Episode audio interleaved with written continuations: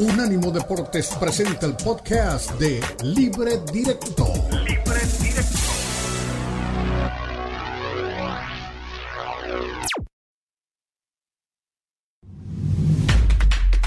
Unánimo Deportes presenta Libre Directo. Libre Directo. La mezcla del análisis de los expertos del fútbol mexicano, el fútbol europeo y los desarrollos más relevantes del deporte a nivel mundial, brindando un debate oportuno y animado con Ricardo Mayorga, Fernando Ceballos y Elizabeth Patiño.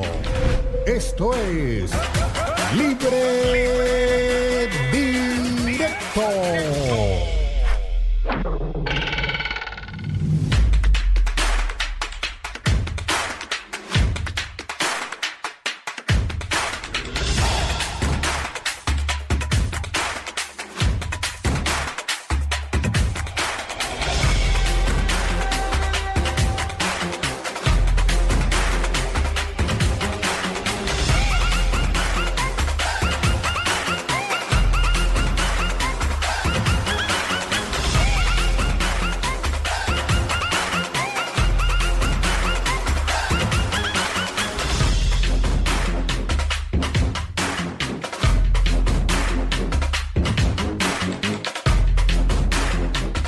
Buenas tardes. Este es Unánimo Deportes y aquí estamos con Libre Directo en este día viernes 23 de diciembre, un día antes de la Navidad. Aquí estamos, empezamos a vivir y a conocer lo que periodísticamente hemos observado en los últimos días y que les queremos transmitir. Ganó Chivas anoche en el partido correspondiente al grupo B del torneo por México o Copa por México se llama en Estados Unidos, en México se llama de otra forma, se llama Copa Sky, es un homenaje, me imagino, al, canal patrocinador del tema. Eh, ganó Chivas y gana bien, pero hay una noticia alrededor de Chivas en este momento, una noticia que viene gravitando en las últimas horas y razón por la que sí nos extrañó anoche no haber visto justamente a Alexis Vega en el terreno de juego. Y aunque al técnico se le preguntó al técnico, dio un poquito la respuesta.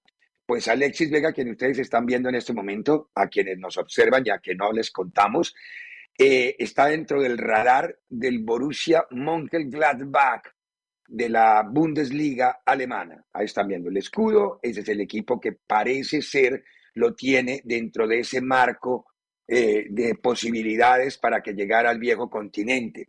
Todo va a depender de una venta que debe hacer el Borussia Mönchengladbach la de Marcus Turán, hijo de Lilian Turán, el histórico jugador francés, y aparte de ello, el que desordenó un poquito a Argentina en la final. Cuando entró Turán, fue cuando se desordenó un poco la Argentina de, eh, de, campeona del mundo en el pasado fin de semana. Ese Turán, Marcos Turán, que empieza a estar en el radar de otros equipos también muy importantes, eh, si sale en la venta, seguramente se activarán las posibilidades del negocio de Alexis Vega con el equipo de la Bundesliga. Pero les contaba, más allá de lo de Alexis Vega, que no jugó, puede quitar la foto, señor director, y nos vamos a hablar de lo que pasó anoche justamente en la cancha del Volcán. Jugó a domicilio el equipo de Chivas, es el tercer partido dentro del territorio mexicano, tercer partido de la Liga por México, de la Copa por México, del equipo de Berico Paunovic y son tres triunfos consecutivos. Le ganó a Mazatlán, le ganó a Santos y ahora va al Volcán y le gana a Tigres. Da para ilusionar, pero no quiero extenderme tanto hasta oír justamente la palabra del director técnico del equipo de Chivas. ¿Qué dijo el director técnico una vez terminado el partido, una vez se acabaron las acciones? Que parece que lo veo muy aterrizado porque no pone campanas al vuelo, sino simplemente está a, obedeciendo a lo que vio él desde su análisis en campo del rendimiento que tuvo su equipo en el terreno de juego y de las cosas por las que se puede seguir luchando en este campeonato a juicio del director técnico. Eh, Chivas jugó contra Getafe en España, ganó, jugó con el Athletic de Bilbao en España, en la Catedral, perdió ese partido, lo vimos muy desordenado a Chivas pero los tres partidos de la Copa por México ha ido mejorando por zonas y ha ido encontrando lo que más falta le hace al equipo, la confianza y el resultado. Pero, a ver, estoy hablando más de la cuenta, mejor que hable el técnico del Chiverío. ¿Qué puede hacer de, de estos tres partidos? Sí, el equipo sigue creciendo en, en un partido, partido, como el de hoy, eh, donde jugamos contra un gran rival en su, en su campo. Eh, y, aunque empezamos bien en la primera parte, creo que tuvimos muy buenas recuperaciones que pudiéramos haber aprovechado más, pero a partir de, de minuto 15 hemos eh, perdido un poco nuestro, nuestro norte, nuestro orden eh, no era suficiente, sino que teníamos que eh, aplicar más presión. Por lo tanto, esos 20 minutos de la primera parte que fueron duros para nosotros, eh, donde el rival se adelantó. Pero dentro de las circunstancias que tenemos, que estamos en una pretemporada y estamos jugando este lindo eh, torneo, que consideramos una gran oportunidad para, para que este equipo se forje, eh, siga creciendo y todas las oportunidades que nos proporciona esta competición que la tomamos muy en serio y la queremos ganar, desde luego, nos dio la oportunidad de, de buscar dar una eh, una vuelta al partido. ¿no? Y en descanso hicimos cambios, hicimos algunos retoques y sobre todo darle a los, muchachos más em, confianza para que a la hora con el balón, seamos más eficientes. Y en la segunda parte creo que hubo una gran eh, reacción del equipo. Ya parecíamos que, volvimos a tener eh, la cara que tuvimos en los partidos anteriores en, en estos em, cinco semanas que trabajamos juntos y esto fue una gran reacción, eh, gran actuación también por parte del grupo y, como siempre el grupo eh, suele, es una gran, gran plataforma para que los individuos con calidad como, como los que hay en nuestro equipo pues pueden brillar. Puedan brillar con luz propia. Era Bélico Paunovic después del partido de anoche. Don Diego Cora, muy buena tarde. Eh, ¿Le gustó este Chivas, la reacción del segundo tiempo? lo decepcionó Tigres, eh, eh, un, equilibrio entre lo uno y lo otro, o un notable crecimiento de Chivas. ¿Cómo estás, Diego? Buena tarde. ¿Cómo le va, Ricardo? Saludos para todos. a ver, yo creo que este Chivas tiene algo que le faltaba antes, tiene gol en el momento de, recuperar y ha hecho en todos los partidos gol, ¿no? Y eso es algo que a este Chivas carecía, siempre le veníamos diciendo. Ahora, yo no veo a Chivas en un andar muy bueno tampoco, ni como para tirar cohetes al aire ni nada por el estilo. Creo que de no equivocarse Tigres como se termina equivocando, porque primero mm, se equivoca, a ver, Nahuel, que en una jugada muy fortuita por él y él se aviva y lo deja en posición adelantada a Armeño, pero si no, por el error de él, venía ahí el gol de Chivas. Y después, en la pelota que viene cruzada, para mí él trata de salir y es muy larga. Y después en la otra comete un error Angulo en la defensa y termina marcando Chivas el 2 a 1. Eh, Cuando la pierde el Stitch Angulo, eh, ahí el Stitch la pierde en la salida y ahí se lo llevó el demonio, claro. De no ser esos dos errores de Tigres, el partido estaba más cerca de un 2 o 3 a 0 para Tigres que de un 2 a 1 para Chivas. Porque si empezamos a contar situaciones de gol, la que saca el Guacho Jiménez del remate de volea que pega Guido, el del Diente López, eh, perdón, sí, Guido Pizarro, el del Diente López, eh, hubo varias que tuvo, hubo varias que tuvo Tigres que no pudo concretar. Entonces no veo a este Chivas como también los resultados se le vienen dando, vienen siendo favorables y a partir de ahí, obviamente que da confianza para trabajar y, y para Paunovic. Lo que sí veo en este equipo de Chivas que es un equipo más comprometido a lo que había con otros entrenadores. O sea, este equipo corre más, presiona más, eh, entrega un poco más de amor en la cancha, ¿no? Sí, es verdad, es verdad, la actitud ha cambiado. No sé si será el tema del nuevo entrenador y cuánto les va a durar, porque recordemos que el jugador latinoamericano, para no referirnos solamente al mexicano, y cuando hablo de latinoamericano, hago la sana exclusión de argentinos y uruguayos, que en eso son muy profesionales. Es muy difícil que un argentino o un uruguayo se indiscipline. No digo que no los haya, pero que se indiscipline como se indisciplina el resto es muy complicado. y eso sí ha cobijado a muchos futbolistas, pero pareciera que con la llegada de Paunovic el equipo genera un nivel mayor de compromiso desde la parte disciplinaria y, la disciplina no solamente de comportamiento, sino una disciplina táctica, la obediencia en el campo, los movimientos que tiene el equipo, las intenciones. Yo veía, por ejemplo, lo del pariente, como le digo yo a Mayorga, por la izquierda cuando entró eh, eh, en, unos relevos permanentes muy bien. Además de ahí nació el primero o el, segundo, ¿cuál fue el que tiró el centro? El, el primero, el, el, que, recibe, el, el que recibe Isaac Brizuela, sobraba al otro extremo. Y se notó, por ejemplo, que le faltó viveza a Quiñones para regresar con, con el lateral o con el volante que está en esa zona. Porque Quiñones sí se da cuenta que el balón va a cruzar y acelera, pero ya era tarde. Ya el balón lo tenía el conejito y ya lo había rematado. Esos son los detalles con los que se ganan partidos, aunque Diego tiene mucha razón. El rendimiento de Tigres no fue malo, no fue un mal rendimiento el de Tigres. A mí no me disgustó para nada el rendimiento de Tigres y por eso quizá la muy buena valoración que se puede hacer del el equipo de Chivas, porque ganó a un rival bien parado, a un rival bueno, y, le ganó en el volcán, ¿no? Que no es nada fácil. No, no, no, es verdad, no es nada fácil ganar en esa cancha, sabemos, eh, obviamente este Tigres también está con técnico nuevo, entonces todavía se está ensamblando y está viendo, y no puede, y no puede cometer los errores que cometió, eh, como ese de Nahuel y este de, de Angulo, ¿no? Pero tampoco veo a Chivas tan superior, ¿eh? Como algunos dicen, no, porque este ah, Chivas, la gran remontada épica y toda la historia. No, no, no hubo nada épico. Hubo dos errores, bueno, eh, uno lo facturaron por gol. El otro, para mí, en, el centro también para mí hay un error. Usted habla de lo de Quiñones, pero para mí hay un error de Nahuel que trata de salir una pelota que era imposible salir. Sí, de acuerdo, de acuerdo, quedó corto, quedó corto, Nahuel quedó corto. Pero no tenía que salir, la pelota venía muy alta, era muy alta, no tenía que salir.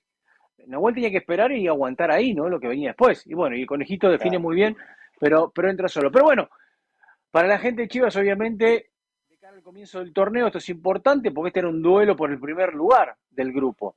Y Chivas lo termina ganando y se termina quedando como primero de ese grupo, ¿no? Sí.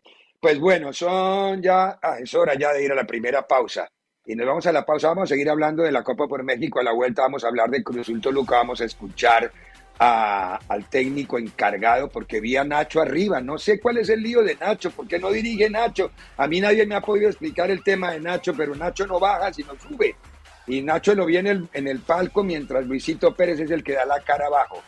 Eh, antes de ir a la pausa, la FIFA eh, descartó cualquier amaño durante el Mundial, no porque lo diga la FIFA, sino porque había contratado auditorías externas e internacionales para controlar temas de apuestas, temas de movimientos extraños, todo lo que hay alrededor de un torneo de esta magnitud y esta mañana entregaron el informe. Esto solamente para los suspicaces. Yo tengo una palabra que es un poco más drástica con todo lo que se está hablando alrededor pero simplemente para los suspicaces. algunos les dicen imbéciles. Vamos a la pausa y volvemos mejor con la Copa. No, no, no. Eh, y hay muchos, y hay muchos, eh, porque están a full, ¿eh? Están a full. Por eso de que, de que el Mundial estuvo amañado, están a full, ¿eh? Impresionante, Ricardo. En breve continúa Libre Directo en Unánimo Deportes.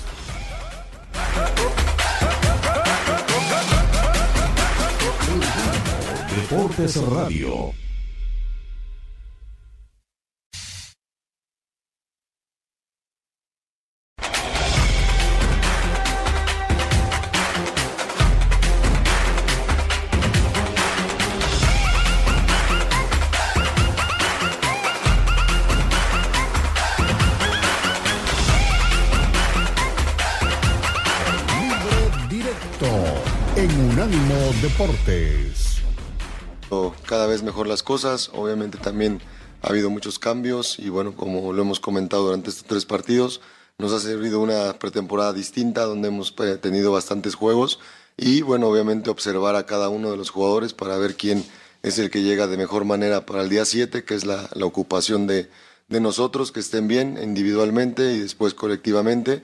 Y bueno, el análisis creo que fue, fue bueno, como bien lo comentas, creo que en zona de iniciación, creación, el equipo va mejorando y bueno, la finalización creo que al final eh, esto llegará, llegará a tenemos eh, eh, como, como lo decimos, tenemos que trabajar, seguir mejorando día con día y bueno, esto al final de cuentas lo importante también es la creación que se está teniendo, las llegadas y obviamente, bueno, ojalá el 7 tengamos mayor contundencia de la que se ha tenido. Parece que lo rescatable es el esfuerzo, el que seguimos mejorando en el aspecto físico, en el aspecto técnico-táctico, creo que cada vez estamos mejor y bueno, como te digo, todavía tenemos eh, eh, par de semanas para llegar de la mejor manera. Todavía tenemos dos partidos amistosos en los cuales hay que aprovecharlos al 100%. Como te digo, es ir mejorando día con día. Eh, lo rescatable, bueno, el, que el equipo está convencido a lo que juega, la idea de juego que tiene el equipo es bastante clara, está insistiendo en ella eh, todos los días tratando de mejorar en ese, en ese estilo y en ese juego que, Nacho quiere y bueno, me parece que eso es eh, muy valorable, siempre tratar de de ser el protagonista del juego, el tener el balón, el poder ser el que tiene el peso del partido y bueno, creo que lo, lo han visto y al final de cuentas, bueno, prepararnos para, para seguir con, con, lo mismo, ¿no? Muy bien, Luis Ernesto Pérez, popularmente conocido en los bajos mundos como Whiskycito. No le diga, no le diga, no le diga, sí, ya, es parte eh, Ahora, ahora, sí, ahora en el presente parece ser que está muy ubicado, estaba oyendo la charla técnica, la charla que nos dio muy desde técnica, la primera zona de presión baja, eh, es decir, usando términos muy, muy bien manejados para, para definir cómo se está parando el equipo. Partido también que yo pensé que lo ganaba Cruz Azul, Diego, porque Cruz Azul manejó con el resultado hasta el minuto 92 y en el minuto 92 de los 93 la primera jugada de izquierda a derecha fue hasta parecida a la de, a la de Chivas. Un balón cruzaba así, cayó, segundo palo, adentro Vidamía Gamboa 1-1 y se acabó el tema con un Cruz Azul que habría podido meterse ya a instancias de, garantizar casi la... No, le falta Cruz Azul. Pero el que sí garantizó y se nos olvidó en el segmento anterior final fue Chivas. Chivas le falta partido contra Atlas el martes, pero ya no importa. Sumó nueve, no hay quien lo alcance. tiene nueve, tiene nueve puntos, no hay nadie que lo alcance. Ahora, Ricardo, yo pido este, este Cruz Azul y, y Toluca, a ver, sigue siendo un equipo en el cual va a ser peligroso, obviamente están trabajando. Eh, cuando Leo Fernández está bien, el Toluca es otro equipo, ¿no? Eh, tiene mucho más volumen de juego y todo. Pero, pero veo a Cruz Azul, es que es un equipo que me interesa, me, parece interesante este Cruz Azul, pero creo que todavía tiene un déficit. Me es un Cruz Azul a la hora de atacar y me es otro Cruz Azul totalmente distinto a la hora de defender. A la hora de defender muchas veces se cometen errores en la salida. Los ¿Tuviste error de Ramiro Funes Mori en el gol?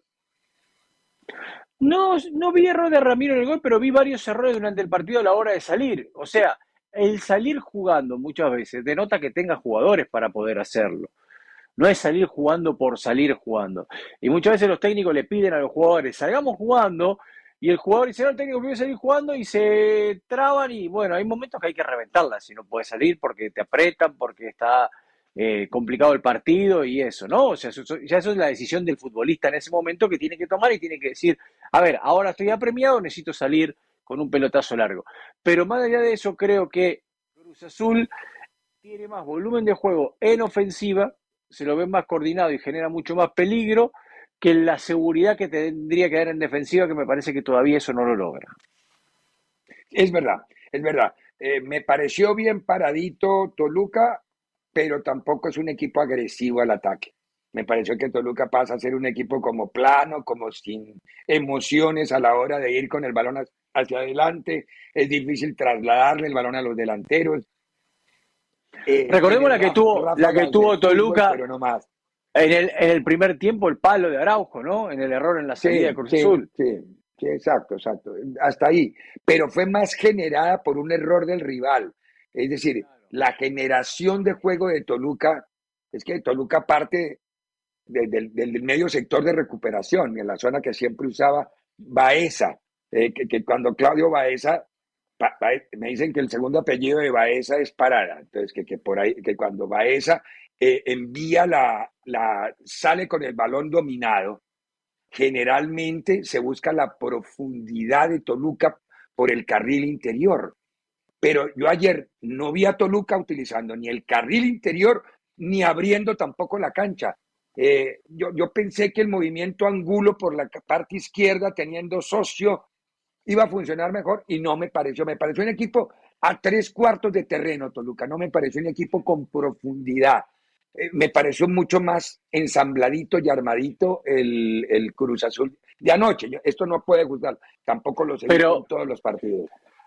Ricardo, a ver, con esta copa de la cadena de televisión que, de México que, la da, ¿no? Que la, que la organizó. Sí, allá se eh, llama Copa Sky, aquí se llama Copa por México. Uno les pregunta a los colegas de que qué pasó con la Copa por México y le dice, ¿qué pasó de qué? ¿Qué copa?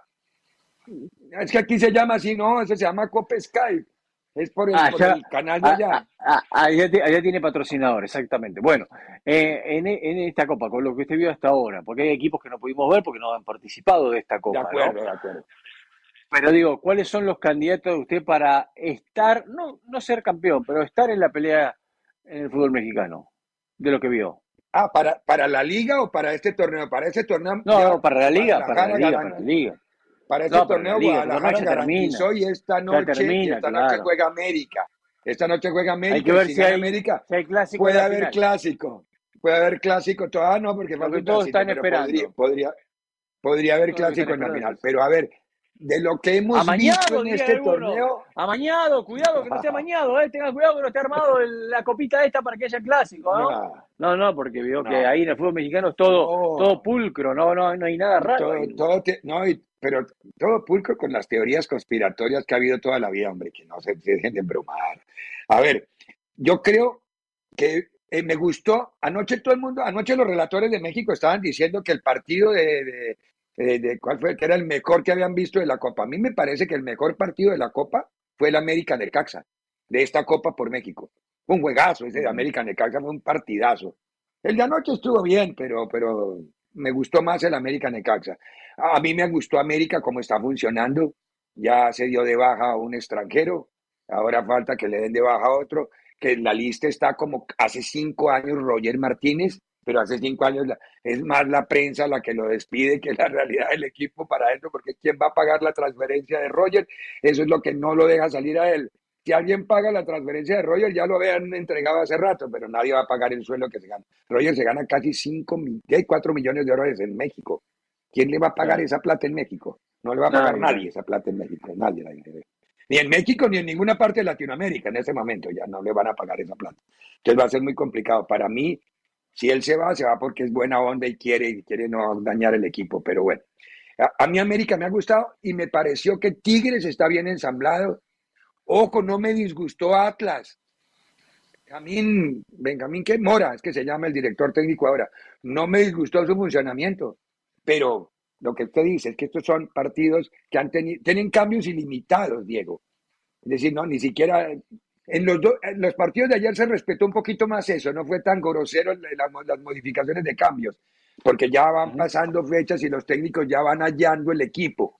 Pero, pero sí, yo creo que por, ahí pasa, porque no, hemos visto muchos, no hemos visto muchos equipos. Entonces, de los que he visto, me parece que Atlas puede competir, que Tigres está bien armado, que América sigue jugando más o menos a lo mismo y que es notable la mejoría de Chivas que es notable desde la actitud y la, mejoría de Chivas. No quiere decir que piensen en título, porque creo que ni siquiera ese es el objetivo del cuerpo técnico de Chivas. El cuerpo técnico de Chivas que está por cerrar a Víctor Guzmán, que ya se hubo acuerdo en lo económico hoy. Eh, ellos están muy claros que el primer objetivo es consolidarse y después sí pelear por títulos, al revés del discurso que tenía Ricardo Peláez, era aquí no vamos a volver a hablar de, de clasificaciones sino de títulos. No, estos van al revés hay que primero poner el ladrillo de abajo para poder poner el ladrillo del segundo piso. Pero bueno, vamos a la pausa. A la vuelta de la pausa analizamos la salida de Ochoa. A mí me quedaron muchas dudas de la salida de Ochoa. Honestamente, a mí, y regáñenme si quieren, me da la impresión que se fue porque no quería encarar más las críticas en México. Vamos a la pausa y volvemos. En breve continúa Libre Directo en Unánimo Deportes.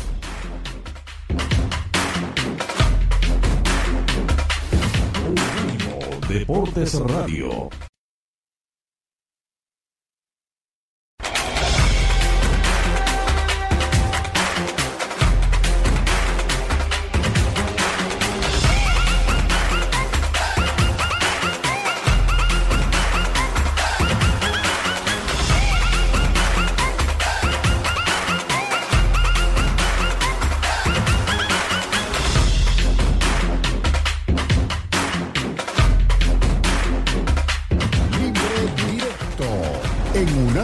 Deportes.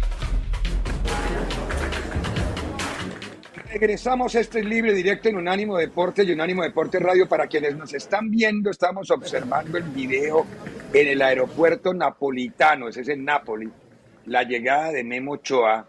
Eh, de ahí llegó y de ahí se desplazó a Salerno, en donde está justamente. Vean un Carrefour. Ese es uno de los supermercados más famosos que hay también. Ese es holandés, ese supermercado, entre otras cosas.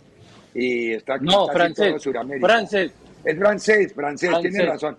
No es, no, es- no es, no, es, no, es, no es holandés, sino francés.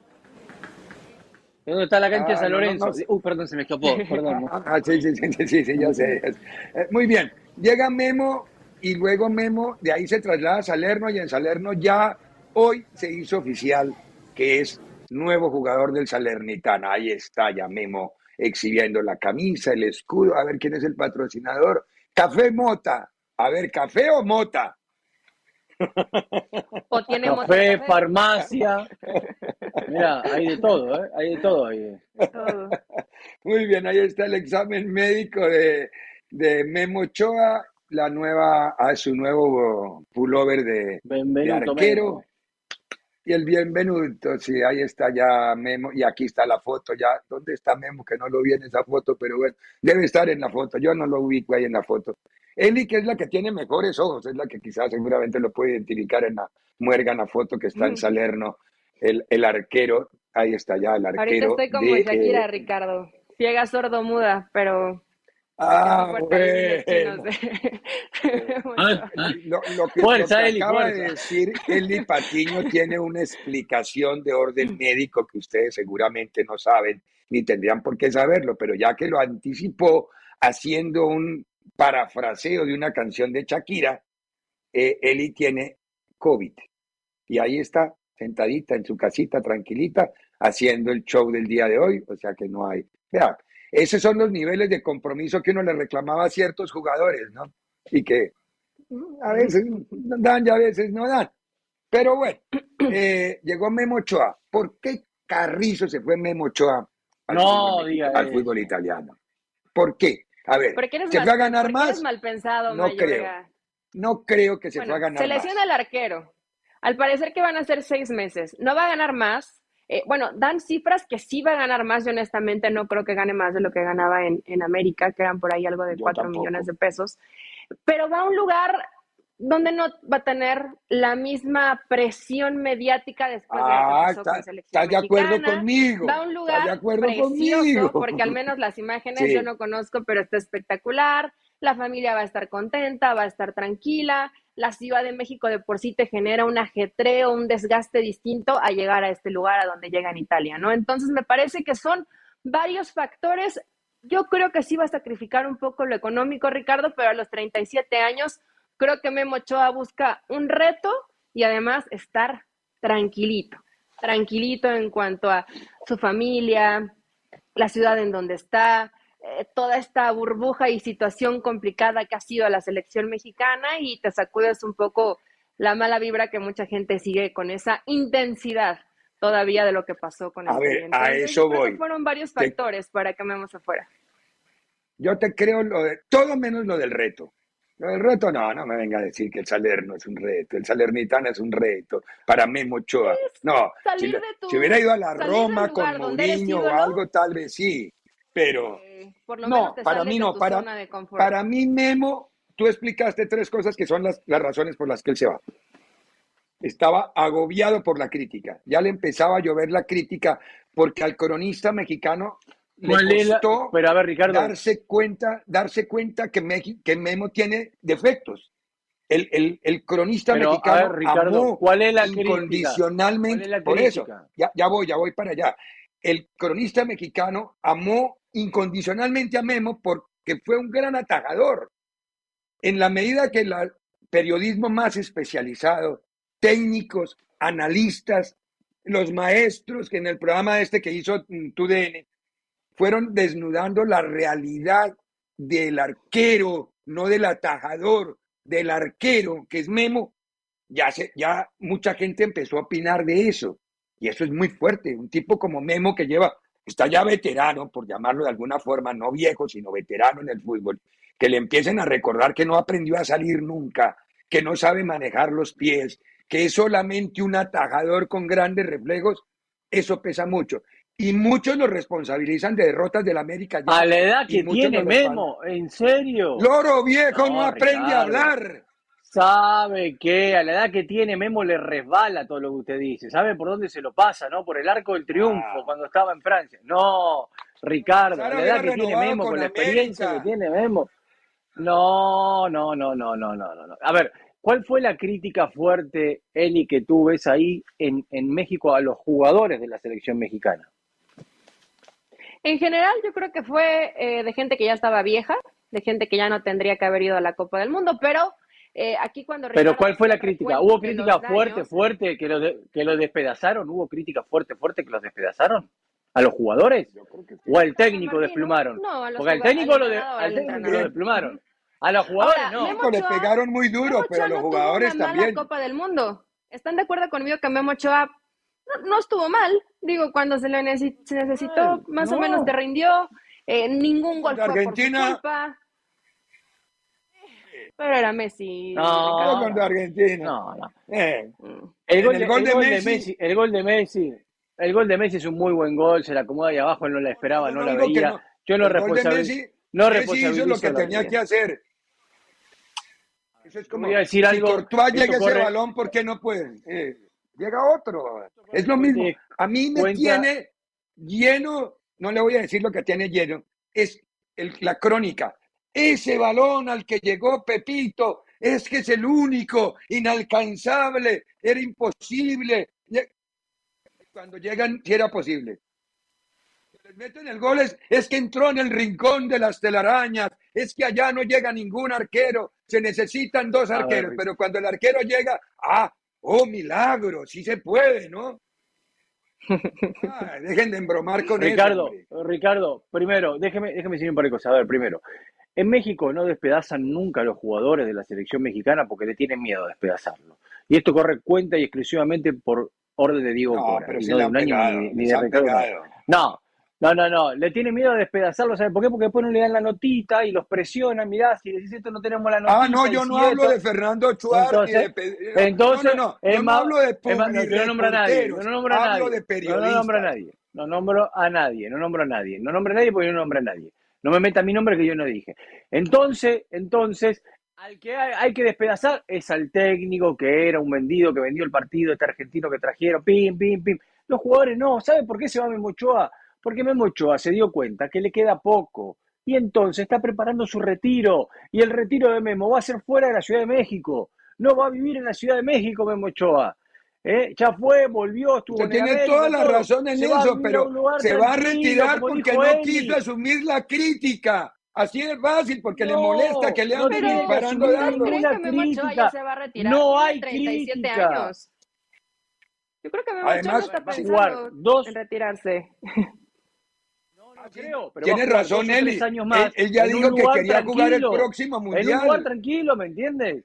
No va a jugar, no va a vivir como vive en México, con el América, con la presión y con una calidad de vida que quizás no es la que él quiere para su familia, porque cuando él regresó, él tuvo que negociar con su esposa el regreso a la Ciudad de México en ese momento también. De eso se habló en aquel momento, de que la esposa no quería ir a la Ciudad de México, el trabajo del marido lo llevó a la Ciudad de México a vivir y todo. Ahora consigue un trabajo afuera, veremos si se puede quedar o no, porque es un préstamo como ustedes dicen, pero si se puede quedar, si se le da, bienvenido, vive tranquilo, gana lo mismo, un poco menos, lo que sea, pero tiene trabajo en otro lugar y lo disfruta más, disfruta su familia y no vive en la locura. Con ese nivel de exigencia no va a llegar al mundial entonces. Eso que da bueno, sería, que pero ¿qué me está hablando?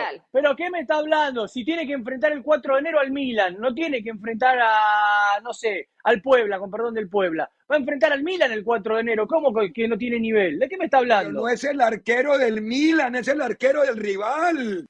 Dejen de bromar, a ver. Pero no importa. Juega contra va a jugar contra, no, Es, posible que le es posible que le acomoden cuatro. La calidad de delanteros que tienes enfrente no es la misma que la de la Liga Mexicana. O sea, creo que Memo Ochoa seguir, se va a seguir manteniendo a un buen nivel, aunque a lo mejor se va a comer una cantidad importante de goles porque va a, va a depender mucho de cómo defiendan, etcétera pero yo creo que el reto, o sea, por pensar que es algo menos, no lo pondría ahí, ¿eh? Yo creo que es más por la calidad de vida para la familia que Memo Ochoa toma esta decisión, creo. Si hubiera sido por calidad de vida, acepto una oferta de un equipo de la MLS que yo no sé si la hubo, eso sí no tengo ni idea si alguien le ofreció de la MLS. No la Estoy diciendo, es posible, si no la hubo está bien, pero si, si quiere calidad de vida y tener una mejor competencia y estar así, es decir, yo prefiero ser arquero del América o arquero de el Seattle o arquero del Galaxy o arquero del el LAFC que ser arquero del Salernitana, con todo respeto, no me joroben. Es decir, no, no, no, no, no, no, ser arquero del Salernitana Salernitana, no, mijo. Eso es como ser arquero de la Yasio y él ya supo lo que fue eso. No, es otra cosa. Se va, a morfar. A ti te cae mal Memo Ochoa, Mayorga. Pero yo no, creo que no, la no, no me cae mal Memo Ochoa. para él su ciclo me parece que en América ya, ya había cumplido. Yo no creo. ¿Fue, ¿Alguna vez fue campeón con América, perdón? Memo, recuérdemelo porque es que no me acuerdo. Sí. Sí. Con el, con el Piojo fue campeón. Sí, claro. Claro. ¿Lo trajeron para ser campeón? ¿Fue campeón? ¿Ah, ¿Ustedes me dicen que fue campeón? Antes fue campeón con el América él. Antes sí, sí ha sido ah, campeón con el América, Ricardo. En esta última etapa, no. no, fue campeón. ¿Para qué lo trajeron? Para que ayudara a ser campeón al equipo. Bueno, está bien, vamos a la pausa. A la vuelta vamos a hablar un poquito más de la Argentina y lo que dijo Gastón, ¿cómo se llama? Edul, el periodista que estaba al lado de Lionel Messi en el momento en que Messi dijo que miras bobo. Pausa y volvemos. En breve continúa Libre Directo en Unánimo Deportes. Unánimo Deportes Radio. Búscanos en Twitter, Unánimo Deportes.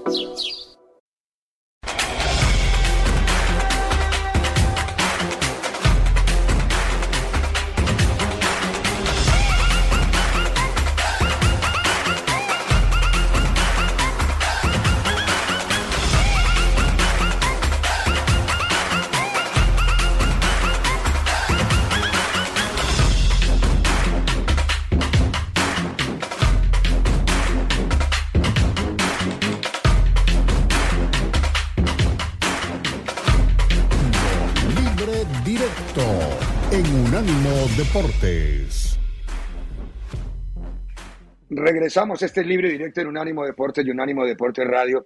A ver, eh, lo de Messi sigue dando mucha vuelta, lo de Argentina sigue generando mucha... ¿Más todavía? Sí, no, no, pero hay unos que son muy buenos. El otro día, el otro día, el otro día, le, le respondí a Beto Pérez Landa, estaba con una cosa de, de Divo Martínez, entonces le respondí que por favor los periodistas mexicanos se concentraran un poco en la selección mexicana para solucionar los problemas que tenía. Bueno, a partir de eso, a partir de eso se generó una sarta de respuestas a mi tuit tremendas, donde obviamente se acuerdan de mamá, de papá, de la tía, de la abuela. Toda la familia está bien, no hay ningún problema, del sueldo, de donde vivo, de un montón de cosas, ¿vio?